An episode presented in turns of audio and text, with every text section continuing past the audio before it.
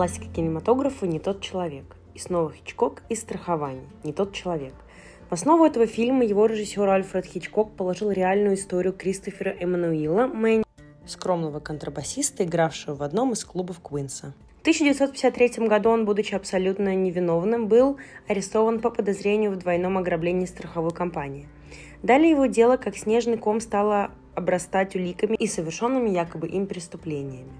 Картина снята по книге Максвелла Андерсона и сценарию Ангуса Макфейла, постоянным оператором Хичкока Робертом Берксом в мрачной стилистике безвыходности.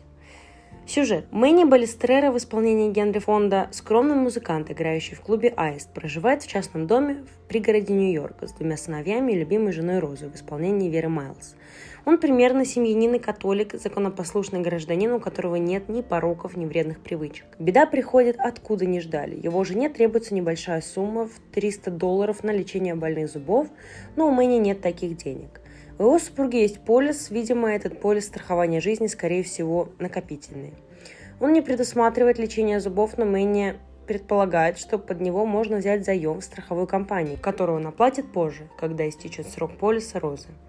Мэнни приходит в страховую компанию, чтобы взять небольшой кредит на лечение под залог полиса, но вдруг кассир узнает в нем человека, который уже дважды грабил страховую компанию на незначительные суммы, не более 100 долларов его арестовывают. Если в триллерах Хичкока невинно подозреваемый обычно убегает от полиции и начинает сам раскручивать приписываемые ему преступления, то в картине, снятой по реальным событиям, герой никуда не убегает, ведь он ничего не совершал. Жена с трудом собирает деньги на адвоката Фрэнка Де Коннора в исполнении Энтони Куэлла, и тому удается найти двух свидетелей, которые могли бы подтвердить алиби Мэнни по ограблению магазина в годичной давности но оба оказываются мертвы. Хичкоку удалось показать бессилие маленького невиновного человека перед государственной бюрократической машиной.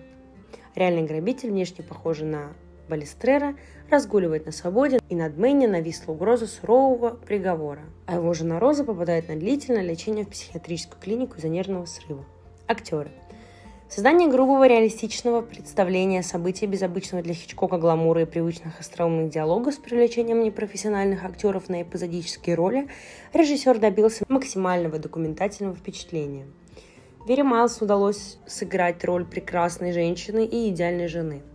На ней держится передача зрителям атмосфера настоящей крепкой любви. Майлз смогла мастерски передать сложное душевное состояние героини. Кинематограф и страхование по пятницам в рубрике «Бас Stories».